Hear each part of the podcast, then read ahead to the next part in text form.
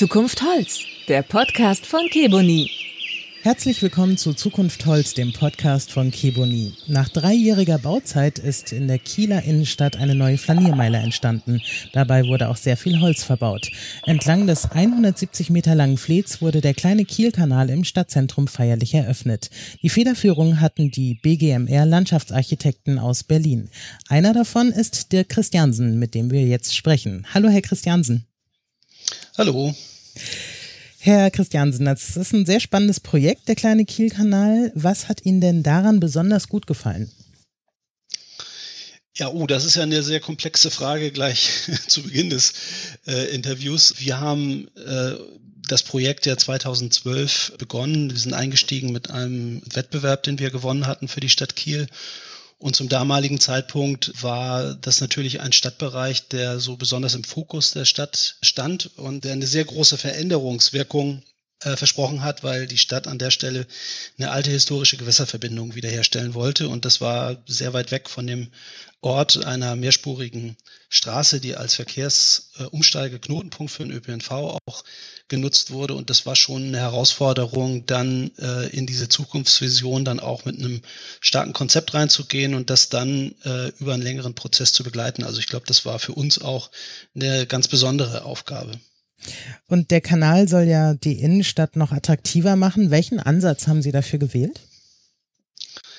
die Grundkonzeption überhaupt, diese historische Wasserverbindung wiederzubeleben äh, in der Stadt. Also dieser Gedanke, der ist in der Stadt länger gereift. Der ist nicht durch unseren Wettbewerbsbeitrag gekommen, sondern der Wettbewerb ist schon so vorbereitet gewesen, dass diese Zielstellung mitgegeben war. Mhm. Die Stadt hat sich auch ähm, diese Zielstellung dahingehend überlegt, dass äh, klar war, dass äh, die Innenstadt Kiels mit Problemen, Defiziten zu kämpfen hatte, die besondere Lösungen erfordert haben, um da äh, mehr Attraktivität in die Innenstadt zu bringen. Mhm. Also Hintergrund war, Geschäftslagen zu stärken, aber auch insgesamt wieder die Innenstadt mehr in den Fokus der Öffentlichkeit zu rücken. Und das ist, glaube ich, durch das Bauvorhaben jetzt, äh, wie es sich jetzt abzeichnet, ganz gut gelungen.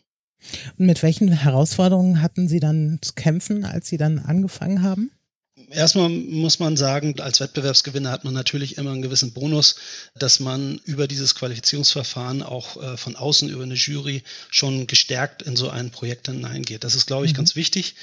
Zugleich haben wir die besondere Situation gehabt in Kiel, dass die Kieler Verwaltung sich weitgehend einig war über das Projekt. Man hatte den Eindruck, dass es da, das ist nicht gewöhnlich. Also mitunter hat man doch unterschiedliche Fachdienststellen, Grünflächenämter, die dann gegen Tiefbauämter arbeiten. Das hatten mhm. wir in mhm. Kiel so nicht. Also mhm. die Stadt war sich schon einig, dass sie an dieser Stelle was bewegen wollte. Mhm. Das hat man auch gespürt. Also wir hatten, sind da eigentlich ganz gut reingekommen in das Vorhaben. Wir hatten natürlich technische Fragestellungen, die zu lösen waren, ganz schwierige Untergrundverhältnisse. Mhm. Es handelte sich ja um eine ehemalige Wasserverbindung, die Anfang des 19. Jahrhunderts zugeschüttet wurde. Also wir hatten da sehr setzungsempfindliche Böden. Kiel ist im Krieg ja auch stark zerstört worden. Das heißt, wir hatten mhm. eine Altlastenproblematik, auch Kampfmittelproblematik, die nicht unerheblich war. Das heißt, mussten Sie dann da auch erstmal die Böden befreien von alten Bomben oder so? Ja, es musste, also das war ja auch sozusagen ein Hauptumsteigepunkt äh, im äh, Stadtzentrum. Also liefen alle Buslinien in Kiel zusammen. Es musste im Bestand erstmal sondiert werden, ob äh, das ist in Schleswig-Holstein möglich. Ähm, da gibt es äh, Untersuchungen, Magnetfelduntersuchungen, äh, wo man praktisch über Flächen, die noch im Betrieb sind, bis sechs Meter tief erkunden kann, ob es da metallische Gegenstände gibt und das wird dann entsprechend ausgewertet. Mhm. Und letztlich äh, ist das ganze Baugeschehen natürlich begleitet worden von der Kampfmitteluntersuchung und da ist auch dann einiges äh, gefunden worden. Mhm. Aber der andere Punkt, die setzungsempfindlichen Böden, ist natürlich bei einem Wasserelement, was man einbringen will, auch nicht unerheblich gewesen. Das hat wesentlich zu der Lösung, die wir technisch gewählt haben, dann beigetragen. Also letztlich zwei Becken zu bauen und nicht mit normalen Spundungen und natürlichen Kanalboden quasi zu arbeiten. Mhm. Das ist alles im Vorhinein, musste das nochmal separat untersucht werden. Und dann hatten wir auch im Untergrund in dieser Straßenachse Leitungslagen, die wir nicht verändern durften, also einen großen Schmutzwassersammler. Das sind alles so technische Rahmenbedingungen, die man dann annehmen musste. Aber ich glaube, die weitaus größte Herausforderung war die Kommunikation dieses Projekts in die Öffentlichkeit. Also das mhm. hatte man im Vorfeld auf der fachlichen Ebene ganz gut gemacht. Da gab es auch entsprechende Vorerklärungen und auch Vorsondierungen. Aber das hatte die Öffentlichkeit noch nicht vollständig erreicht. Und das hat uns dann im Verfahren dann auch eingeholt. Also wir hatten den Vorentwurf abgeschlossen. Das ist eigentlich eine Phase, wo sie schon einiges geleistet haben und viel abgestimmt mhm. haben. Da stellte sich heraus, dass auch begleitet von einem, ich sag mal, politischen Reizklima, was äh, in der Hauptstadt Schleswig-Holstein immer mhm. besonders ist, dass es da doch auch in der Öffentlichkeit Fragen gab, die nicht gelöst waren und starke Bedenken. Das hat dann die Stadt zur Veranlassung genommen, dass sie gesagt hat, wir müssen den Planungsprozess hier unterbrechen und über ein Öffentlichkeitsbeteiligungsmanagement erst einmal Informationen in die Öffentlichkeit geben und das Projekt vielleicht nochmal ganz anders diskutieren, als wir das ursprünglich wollten. Denn der Plan war eigentlich ein Bauprojekt, für das man ein Mandat hatte, ne? mhm. also äh, dann auch umzusetzen. Das hat man gemerkt, dass das so ohne weiteres nicht funktioniert. Dazu muss man vielleicht noch äh, anmerken, dass wir je nach äh, Städten und Gemeinden unterschiedliche Möglichkeiten haben, über Bürgerbegehren und Bürgerentscheide dann auch Einfluss auf Bauvorhaben zu nehmen. Und in Kiel besteht eben die Möglichkeit, auch wenn äh, große Teile in der Öffentlichkeit, die müssen gar nicht mal so groß sein, wenn es da sozusagen äh, die Mehrheiten und die entsprechenden Quoren eingehalten werden, dass ein Bürgerentscheid auch so ein Bauprojekt stoppen kann. Mhm. Und bei einer Stadt, die in Anführungsstrichen nur aus der großstädtischen Perspektive 240.000 Einwohner hat und da kann man schon mit einem relativ geringen Quorum sozusagen dann viel erreichen. Viel erreichen. Mhm. Und wenn man sich in einem Bereich befindet, der für alle eigentlich ein ganz wichtiger Identifikationspunkt ist, also im Herzen der Stadt, dann betrifft es ganz schnell alle und die gesamte Stadtbevölkerung. Und äh, die, das, das wurde sehr kontrovers diskutiert bis zum Schluss, also eigentlich bis zur Fertigstellung. Das heißt, Sie mussten tatsächlich noch Veränderungen vornehmen. Ja, das Müssen ist immer so eine Frage. Man kann, Oder sich als? Äh, äh man, man, kann sich als Entwurfsverfasser, ja, man kann sich als Entwurfsverfasser ja bis zum Schluss dagegen wehren, aber wir haben ganz schnell gemerkt, dass das äh, natürlich äh, nicht zum Ziel führt, ja, ja. Äh, dass es auch begründete Einwendungen gab. Und wir hatten ja auch schon so ein, also wenn Sie sozusagen mit allen Behördenteilen äh, über so ein großes Projekt einen Vorentwurf durchbekommen, da haben Sie ja schon mal so ein paar Federn gelassen und wir haben dann gemerkt, dass auch viele begründete Einwendungen aus der Bürgerschaft dass sie wichtig waren und dass mhm. wir die so nochmal anders platzieren konnten. Und dadurch hat sich dann das Projekt auch in Teilen wirklich wesentlich verändert. Also wir hätten, wir sprechen ja auch heute über Holz. Mhm. Wir hätten den Anteil der holzgedeckten Flächen in dem Bereich nicht umgesetzt. Das ist eigentlich ein Wunsch gewesen, der aus der Bürgerschaft gekommen ist. Holz, ah. Vegetation, also mhm. diesen Platz nicht so hart zu machen, ihn auch äh, mit natürlicheren Baustoffen zu gestalten, vielseitiger zu gestalten. Das waren so Kernpunkte, also einige der Kernpunkte Beteiligung, die wir dann äh, auch ganz aktiv in den Planungsprozess übernommen haben. Und äh, das heißt, glaub, das, das hatten Sie ursprünglich gar nicht so geplant. Nee, wir haben in Teilbereichen dann gesagt, was, äh, wie können wir, ja, genau, wir haben dann mhm. äh, die Vorentwurfsplanung quasi neu gemacht und dann mit einem neuen Vorentwurfsplan, der also aus unserer Sicht schon in Kernbereichen auch anders aussah. Der ist für die weite Teile der Öffentlichkeit, also das Becken hat sich nicht wesentlich verändert, aber wir haben zwei zusätzliche Brücken eingeplant, um keine Barriereeffekte äh, zusätzliche noch zu erzeugen, denn das ganze Bauwerk soll ja ein, äh, die historische Altstadt mit der historischen Vorstadt auch verbinden und nicht mhm. wie die alte Straße trennen. Wir haben Vegetationsflächen stärker äh, eingebunden, die oftmals in Platzanlagen ja doch ein bisschen kritisch gesehen werden, auch in der Unterhaltung. Aber auch da sind dann die Verwaltungsteile mitgegangen und haben gesagt, okay, das ist den Bürgern wichtig. Das unterstützen wir dann auch äh, von aus Seiten der Verwaltung und eben die holzgedeckten Flächen, die ja eigentlich doch relativ ungewöhnlich sind. Also jedenfalls äh, in der Regel in Innenstadtbereichen, wo da doch eine erhöhte Beanspruchung ist. Die sind auch auf diesem Wege dann ganz gut reingekommen und wir sind heute dankbar, ich glaube auch alle Beteiligten, dass dann auch wir diese Veränderung vorgenommen haben, aber auch, dass die Stadt dann diesen Mut gehabt hat, das einfach zu machen.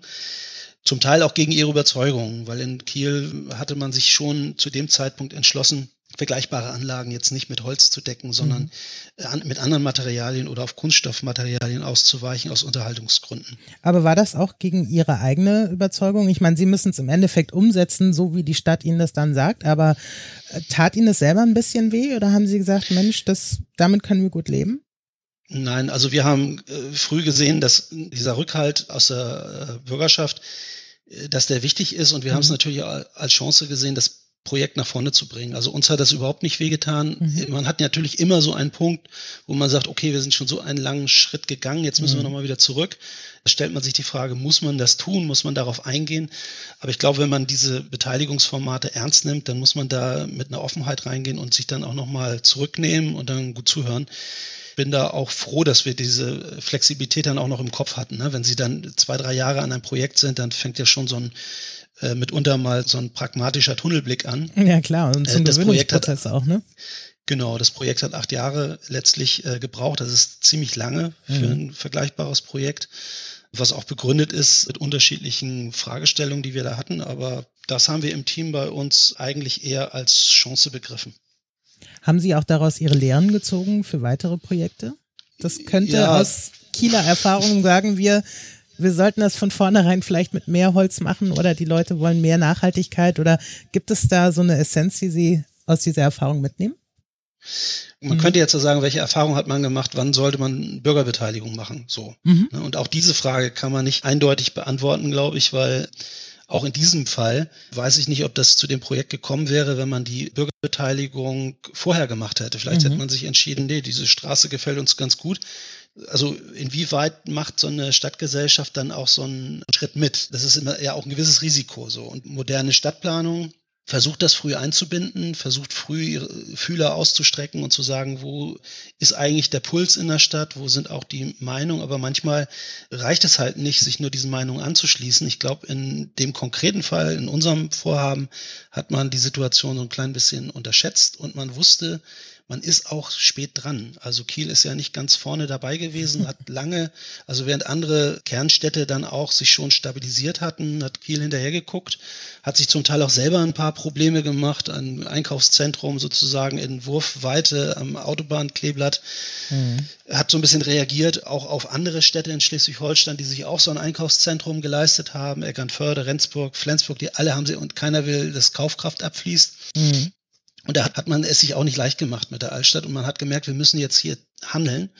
Und in den Konzepten, die man vorher entwickelt hat, äh, gesagt, wir müssen hier auf unterschiedlichen Ebenen handeln. Wir müssen, also es reicht nicht nur einfach ein Freiraumprojekt zu platzieren, sondern wir brauchen ein integriertes Stadtentwicklungskonzept mit Zukunftsthemen wie Klimaanpassungsstrategien, Frage, wie wohnt man in der Stadt. Das hat die Stadt alles bewegt manchmal sind die Überschriften da und die Inhalte, da kann man auch noch mal kritisch drüber gehen, aber das hat die Stadt versucht zu bewegen.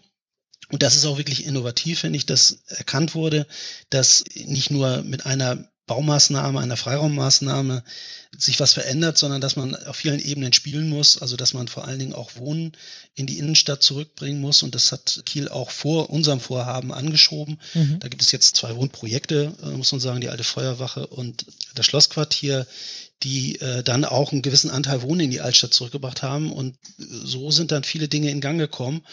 Die Entscheidung, so ein Freiraumprojekt als Motor der Innenstadtentwicklung einzusetzen, hat insofern funktioniert, als dass in der Folge dann auch Privatinvestitionen im Umfeld angesprungen sind. Die Kieler sprechen von 100 Millionen Euro Privatinvestitionen. Das sieht man auch. Mhm. Also rundherum sind immer noch Baukräne.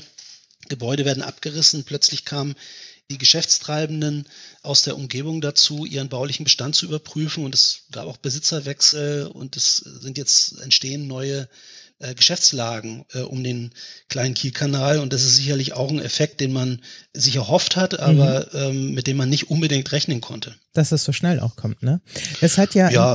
Im, im Laufe dieser achtjährigen Bauphase hat sich ja Kiel zwischenzeitlich, um genau zu sein, letzten Sommer, meine ich, entschieden, den Klimanotstand auszurufen. Hatte das eine Auswirkung auf dieses Projekt? Also ich glaube, diese äh, Klimaanpassungsstrategien, so nennen wir das ja immer, das ist ja eins von den Herausforderungen, äh, vor denen wir stehen in den äh, dichter werdenden Städten auch. Mhm. Ähm, das ist jetzt ganz stark motiviert auch von der Alltagserfahrung, die jeder macht. Es wird heißer, wir haben zum Teil aber auch Starkregenereignisse. Mhm. Also äh, im Allgemeinen sprechen wir in den Städten von, das ist das Fremdwort, heißt so die Vulnerabilität. Das heißt, mhm. wir sind anfällig geworden. Also wir sind in den Städten, merken wir, wie anfällig wir geworden sind gegenüber Wetter, Klimaphänomenen. Das sind ja keine Wetterphänomene, sondern Klimaphänomene, die mhm. jährlich wiederkehren. Unser äh, Projekt hatte schon 2012 äh, im Wettbewerb, hatten wir hier schon so ein paar Themen gesetzt, die die Jury damals, glaube ich, auch als innovativ mitprämiert hat. Also wir haben zum Beispiel eine Wassertechnik in dem kleinen Kielkanal, die darauf baut, dass es einen Pflanzenfilter gibt, der das Wasser A reinigt, aber der B auch als Verdunstungsfläche, als Kühlungsfläche mhm. im Stadtraum wirkt. Das ist ganz wichtig. Also nur Wasserflächen haben natürlich auch einen gewissen Kühlungseffekt, aber in dem Moment, wo die Verdunstungsleistung von Vegetation dazukommt, sind die Effekte umso größer. Auch Schatten von Bäumen spielt eine Rolle. Also es sind mhm. ja auch einige Bäume gepflanzt worden, die dann eben an der Stelle auch im Hinblick auf Klimaanpassungsstrategien wirksam sind. Aber zu dem Zeitpunkt, wo jetzt der Klimanotstand ausgerufen wurde, ist das Bauvorhaben ja in weiten Teilen schon geplant gewesen. Genau. Das haben wir im Vorfeld im Projekt dann äh, mitbewegt. Also war Ihr Projekt quasi davon gar nicht tangiert sozusagen, weil es eh schon ja. sehr nachhaltig gedacht war und auch unter klimatischen Bedingungen geplant wurde. Die Veränderungen berücksichtigt ja. werden ja, so wie man das berücksichtigen kann. Also das ist jetzt sicherlich, äh, hätte man mehr tun können. Wir haben auch Bereiche gehabt, die wir angedacht haben, die wir aber nicht realisieren konnten, die mhm. an der mhm. Machbarkeit gescheitert sind. Der, der, kleine Kiel, das sind zwei Binnenseen, mhm. die aus denen sich der kleine Kielkanal speist, die haben äh, Wasserqualitätsprobleme. Und wir hatten anfangs mal gedacht, wir könnten vielleicht den kleinen Kielkanal, der ja auch ein technisches Bauwerk ist in der Stadt, vielleicht sogar mit benutzen äh, wie eine Niere, die diese großen Seen dann auch, denen hilft, die Wasserqualität zu verbessern. Mhm. Das haben wir alles mal durchgerechnet. Also wir haben da so Sachen gemacht, für die wir jetzt eigentlich nicht äh, beauftragt waren. Aber wir haben so überlegt, Mensch, können wir da auch helfen an der Stelle? Ja. Haben dann aber festgestellt, dass unsere Niere quasi zu klein gewesen wäre. Deshalb ließ sich das nicht umsetzen. Der äh, Gedanke war aber verlockend und wir haben es, wie gesagt, technisch einmal durchgespielt, aber es ließ sich nicht realisieren die Ausgangsfrage, die zählt ja auf die Klimasensibilität dieses Raums. Genau. Da haben wir da, glaube ich, schon einen erheblichen Fortschritt äh, geleistet. Also vorher Vollversiegelung, Asphaltfläche, Verkehrskreise. Wer sich das äh, mal ansieht, äh, in den wasserbestimmter Bereich mit Vegetationsflächen, der äh, schon eine ganz deutliche äh, Veränderung erfahren hat.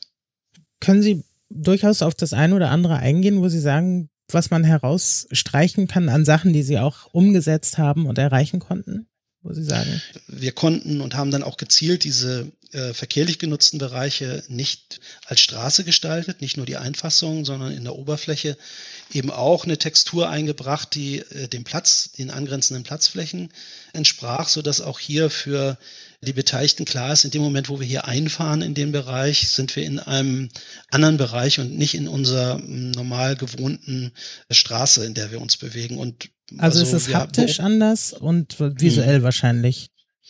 Ja, wir hätten da ganz gerne eine Materialeinheit gehabt. Also wir haben mit Betonpflaster in drei verschiedenen Farben gearbeitet. Mhm. Das ließ sich nicht äh, realisieren im Fahrbahnbereich, weil hier eine höhere verkehrliche Belastung ist, äh, mhm. äh, die dann nicht so äh, gebaut werden darf. Und so mussten wir hier auf asphaltgebundene Belege äh, zurückgreifen, die wir dann aber mit einem Epoxidharz verklebten Feinsplit quasi der Umgebung angeglichen haben. Mhm. Das wird natürlich perspektivisch durch den Abrieb von Reifen oder so immer so ein klein bisschen anders sein, aber der Effekt ist doch sehr gut und man spürt in diesem Raum, dass das eigentlich ein Raum ist, der jetzt nicht mehr dem Straßenverkehr gehört, sondern der eigentlich dem Fußgänger beziehungsweise auch den Radfahrern gehört, die jetzt diese Achse auch aktiv annehmen.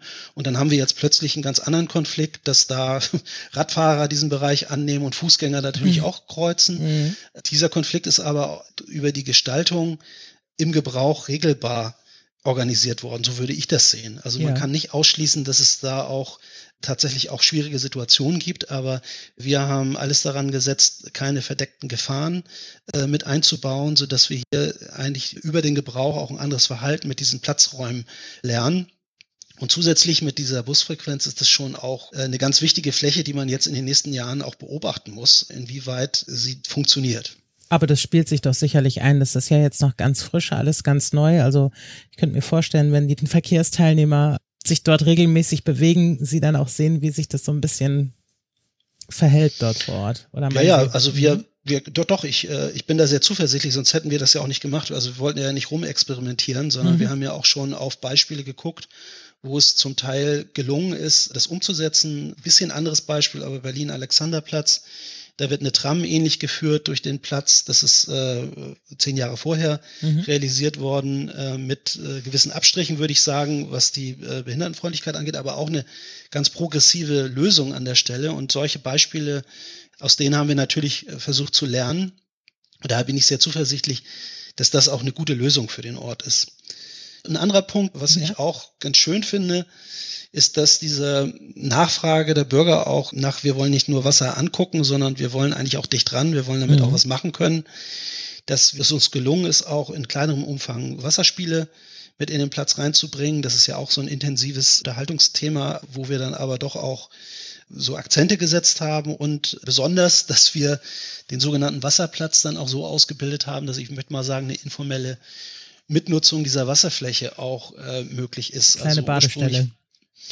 Ja, das ist so offiziell, kann man das, glaube ich, nicht so rausgeben. Es, äh, das mhm. war auch eine Diskussion. Ne? Das so, kann es kein Wasserspielplatz sein oder so. Und das funktioniert in dieser Innenstadtlage oder zumindest war das dann nach Abwägung klar, dass das schwierig wird, auch die Wasserqualität dauerhaft zu sichern und dann im Bedarfsfall die ganze Anlage dann sperren zu müssen über mehrere Tage bis Wochen, wenn die Wasserqualität nicht stimmt. Also das mhm. wollte man dann nicht in der Innenstadt, aber wir hatten ursprünglich 1,50 Meter Tiefe, das ist ungefähr so eine Durchschnittstiefe, die der kleine Kielkanal hat. Hatten wir auch im Wasserplatz durchgängig drin.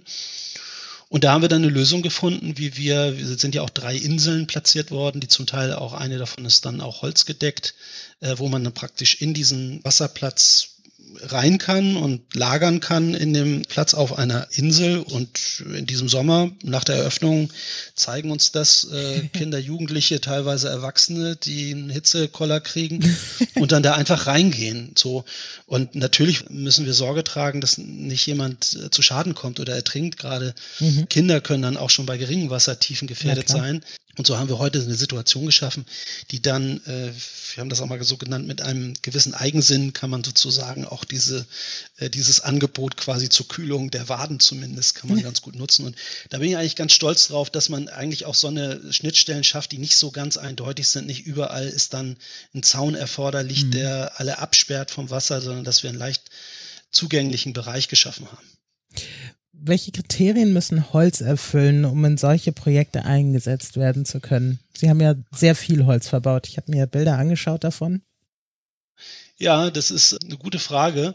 Erstmal ist natürlich für einen Landschaftsarchitekten Holz zu verwenden sehr verlockend, weil wir natürlich aus unterschiedlichen Gründen da Material haben, natürlichen Baustoff, auch äh, thematisch nachhaltigen, nachwachsenden Baustoff haben den wir einsetzen können und der erstmal auch äh, die ganze Atmosphäre von Außenanlagen maßgeblich mit beeinflusst. Also mhm. wir haben ja auch zum Teil jetzt Ersatzstoffe, die versuchen Holz zu imitieren, äh, denen das aber aus meiner Sicht jedenfalls dann mehr oder weniger leidlich gelingt. Also mhm. diese Einsatzbereiche sehe ich dann eher benachbart, also so wie das in Kiel auch äh, praktiziert wird. Da werden technische Brücken zum Teil nicht mehr mit Holz belegt, sondern mit Kunststoffbohlen. Aber das sind dann tatsächlich technische Brücken. Die Kunststoffbohlen sind Anthrazit und die versuchen gar nicht äh, Holz zu sein. Aber in dem Moment, ja, das ist so mhm. und äh, das ist auch eine Erkenntnis, die die Stadt gewonnen hat. Und als wir dann den Vorschlag gemacht äh, hier Holz einzusetzen, da ist man auf sehr große Vorbehalte auch gestoßen und wir konnten diese Vorbehalte eigentlich nur. Deswegen? Also was, welche Vorbehalte hatte man gegen Holz? Äh, Unterhaltungsgründe sind es. Also es sind in der Regel nicht die investiven Kosten des Holzes, mhm. äh, die äh, Auftraggeber abhalten, das zu, also im öffentlichen Raum, äh, mhm. äh, über den sprechen wir jetzt ja hier erstmal vordringlich, kein Holz einzusetzen, sondern es sind die Frage der Unterhaltung. Also investive Mittel sind oft da, die sind dann über Fördermittelzusammenhänge oder über eine gewisse Euphorie des Vorhabens am Anfang noch da, aber mhm. wenn sie dann damit rechnen müssen, dass eine größere Holzanlage in 10 bis 15 Jahren dann eigentlich komplett erneuert äh, also muss, ne? bei, bei, einer bestimmten Holzart, sag ich mal, also ja. bei einer normalen Holzart ersetzt werden müssen, dann sind die Gelder dann eben aus dem normalen Haushalt eben nicht da. Wir mhm. haben ja mhm. auch da schon viel Erfahrung gesammelt. Also wir haben den Stadthafen in Senftenberg, wo auch Holz großflächig eingesetzt wurde. Das ist in der Lausitz, ein Tagebausee, an dem wir äh, einen Hafen entwickelt haben, eingesetzt haben. Und das hängt dann immer davon ab, auch in welchen Lagen sie den, das Holz einsetzen und wie sie in der Lage sind, das zu organisieren, dass diese Holzflächen dauerhaft unterhalten werden. Also oft ist das Phänomen, dass Holzflächen hergestellt werden in dieser von mir kurz skizzierten Anfangseuphorie und dann mhm. werden sie vergessen über zehn Jahren und dann werden sie abgerissen und dann wird was anderes hingestellt. Das ist zu der Worst Case. Da, wo Ne? Also mhm. ähm, und ähm, da spielt eben äh, Langlebigkeit und Haltbarkeit schon eine entscheidende Rolle für die Frage, kann ich das langfristig auch diese Anlage, ist das so ein Pop-up, das dann mal kurz da ist und auch nicht ewig da sein muss. Und mhm. da dient dann Holz ja manchmal auch als kleine Brücke. Das muss dann auch nicht hochwertiges Holz sein. Das reicht dann vielleicht, dass es eine Brücke für eins, zwei Jahre darstellt. Aber in der Regel, wenn man auf lange Sicht angelegte Freianlagen gestaltet, dann baut man doch auf eine gewisse Nachhaltigkeit. Und entweder kann man dann diesen ständigen Austausch, diese Reparatur gewährleisten oder man sorgt von vornherein durch ein Produkt dafür, dass insgesamt eine lange Haltbarkeit da ist, aber auch, dass so Einbauschäden durch das Verhalten des Holzes, dass das minimiert ist. Mhm. Äh, das ist bei äh, den modifizierten Hölzern, dazu gehört Kibune ja auch, eben besonders gegeben, weil wir hier durch die äh, Vorbehandlung schon ein anderes Verhalten haben als bei einem, ich sage mal, ein Standardholz, wie ja. in der Lerche beispielsweise so, äh, das auch gerne im Freiraum äh, verwendet wird an vielen Stellen. Also es geht um die, ganz stark um die Nachhaltigkeit.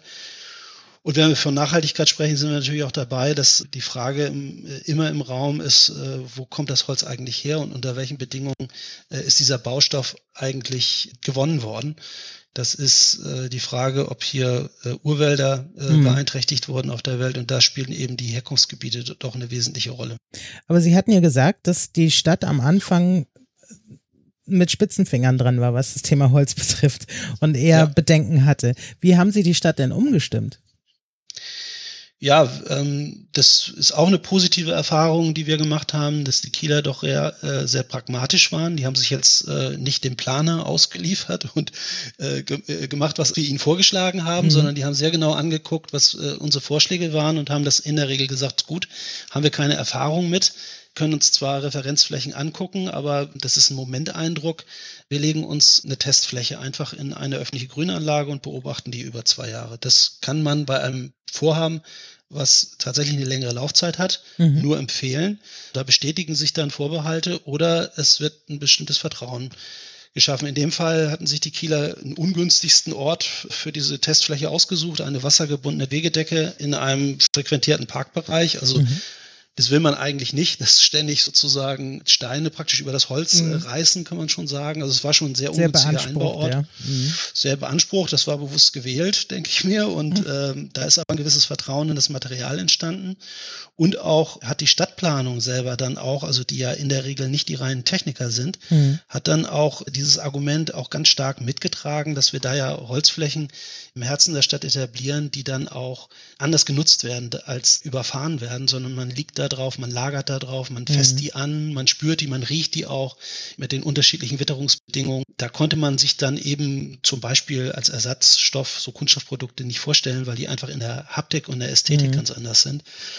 Und mit dem Produkt, das jetzt auch noch aus Kieler Perspektive fast schon ein regionaler Baustoff ist. Also als Ostseeanrainer ist man also sehr dicht an Skandinavien dran. Es ja. gibt Austauschprogramme der Verwaltung äh, mit skandinavischen Verwaltungen. Da fühlt man es schon auch mit Dänemark und Norwegen sich eng verbunden. Mhm. War dann eben auch diese Frage, stand da nicht so mehr im Raum, dass da schon ein gewisses äh, Vertrauen auch über die Lieferketten war. Und das mhm. ist ein Punkt, da muss sich der Holzhandel vielleicht, da macht er sich ja auch äh, seit jeher auch über die Zertifizierung Gedanken, weil das ist unsere Beobachtung in der Zusammenarbeit mit öffentlichen Auftraggebern, wird das Vertrauen eigentlich auf Zertifikate ist heute relativ gering. Also man fordert die mhm. ab, aber das Vertrauen ist eher größer in Herkunftsgebiete. Also zum Teil haben wir Bauvorhaben, wo dann Herkunftsgebiete so eingegrenzt werden, dass sie im Prinzip auf einen bestimmten Berg in der Eifel müssten, um da die Lärchen zu schlagen, weil die so dicht okay. gelagerte mhm. Jahresringe haben. Also das ist jetzt ein bisschen übertrieben, aber so ist es.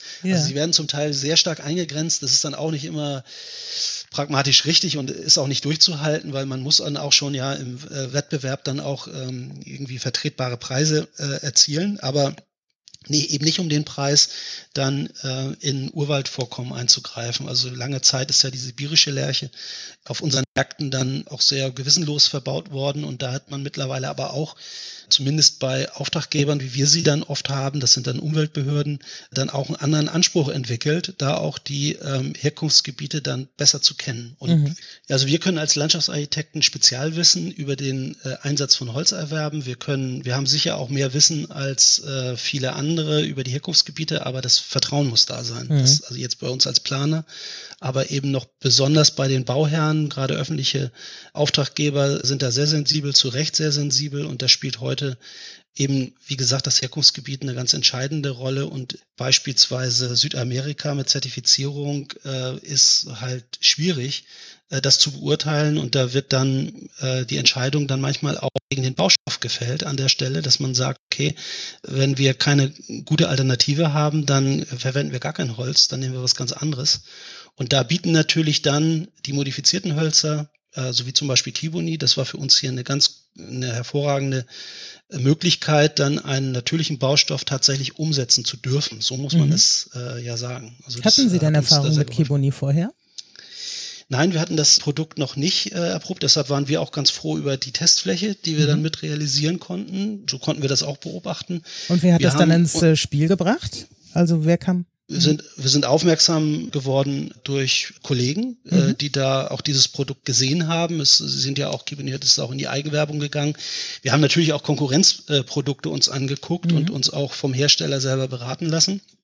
Und haben dann aber festgestellt, dass diese Kombination in Kiel, also auch mit der nordischen Kiefer, das war uns besonders wichtig, dass die eine ganz glückliche ist und auch ähm, ästhetisch hat uns das Holz trotz des ja doch recht robusten Charakters ist. Die nordische Kiefer hat ja doch, äh, ist ja auch gekennzeichnet durch Astbereiche. Also das ist ein sehr lebendiges Holz. Also für manchen ist es dann halt fast äh, zu lebendig, würde ich mal sagen. Das mhm. verändert sich auch unter Witterungseinflüssen stark. Also im, nach Regen und Abtrocknungsverhalten sind dann halt auch anders, als wenn man sehr ebenmäßiges Holz hat.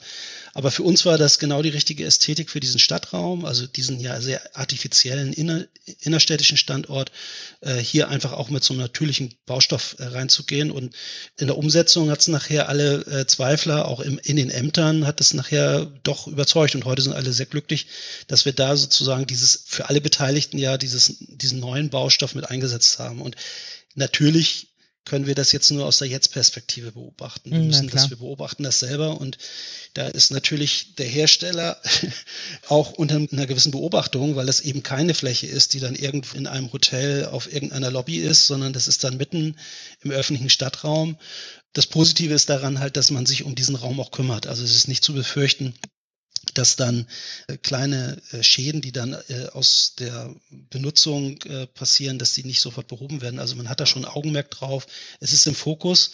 Diese Fläche muss man jetzt einfach beobachten, die nächsten 10, 15 Jahre und mhm. sehen, ob diese ähm, Erwartungen sich erfüllen. Aber ich bin da ganz zuversichtlich. Wo könnten Sie sich denn vorstellen, dass diese modifizierten Hölzer noch eingesetzt werden können? Ja, für uns ist äh, gerade der Ausstattungsbereich immer ganz wesentlich. Also wir haben ja im äh, Klein-Kiel-Kanal haben wir ja viel holzgedeckte Flächen als Boardwalks hergestellt, aber auch äh, Bankelemente mhm. mit konzipiert. Und wir haben jetzt in Kiel diese Bankelemente äh, quasi selber entwickelt und entworfen. Also auch die Holzdeckung in Materialeinheit auch mit Kibuni-Profilen gemacht. Aber wir haben andere Beispiele, wo wir dann auch auf Standardmöbel zurückgreifen, die dann in dem Zusammenhang mhm. platziert werden in Anlagen so. Und da ist die Verbreitung von diesen modifizierten Hölzern noch nicht sehr stark. Es gibt einzelne Anbieter, die kommen dann auch überwiegend aus Skandinavien, das ist mhm. jedenfalls mir bekannt, die dann auch mit diesen Hölzern arbeiten, aber das ist noch nicht unbedingt sehr verbreitet und das Problem ist eben, dass wenn sie dann diese Produkte nicht mit der Holzart kombiniert bekommen, man einfach auch nicht diese Materialeinheit herstellen kann. Wenn man die selber entwirft oder selber entwickelt, Möbel, dann sind sie wiederum so ein bisschen, also in Bezug auf die nordische Kiefer, auch ein bisschen festgelegt auf die Profile, die eben ausgeliefert werden, weil am Beispiel der nordischen Kiefer kann mhm. man es ganz gut erläutern. Die ist ja nicht ganz durchimprägniert, die hat ein härteres mhm. Kernholz als die weichere Radiator-Sorte. Und äh, da vermeidet man möglichst in, im Einbau äh, auf der Baustelle Schnittstellen, nachträgliche Konfektionierung, die dann eben auch nachträglich äh, per mhm. Hand imprägniert werden müssen. Das sieht immer anders aus. Also jedenfalls beobachten wir das. Wir mussten das mhm. an ein paar Stellen machen. Da wünscht man sich eigentlich auch auf der Ausstattungsebene, also bei Standardprodukten, dass zum Beispiel eine Berliner Bank, ja. wünsche ich mir jetzt mal, dass ich mir die auch aussuchen kann, äh, mit welchem äh, Holz ich die decke und dass ich dann auch ein modifiziertes Holz einsetzen kann. Und das ist, glaube ich, noch nicht so weit. Also da ist diese äh, Markteinführung oder die Auswahl bei den großen Ausstattungsanbietern, da ist das noch nicht so im Sortiment und da wünschte ich mir manchmal einfach eine größere Auswahl und dass ich dann nicht eben zurückgeworfen werde auf Hölzer, die ich dann eigentlich, wenn ich in der Fläche anders arbeiten will, dann nicht direkt in Materialeinheit kombinieren kann. Das wäre nochmal für uns, glaube ich, so eine Erleichterung oder nochmal ein weiterer Schritt, da noch einfacher arbeiten zu können. Vielleicht wird das passieren. ja, drücken uns mal die Daumen. Herr Christiansen, herzlichen Dank. Ja, ich danke Ihnen für die Einladung. Auf Wiederhören. Ich wünsche Ihnen alles Gute. Tschüss. Das war Zukunft Holz, der Podcast von Keboni. Vielen Dank fürs Zuhören und bis zum nächsten Mal.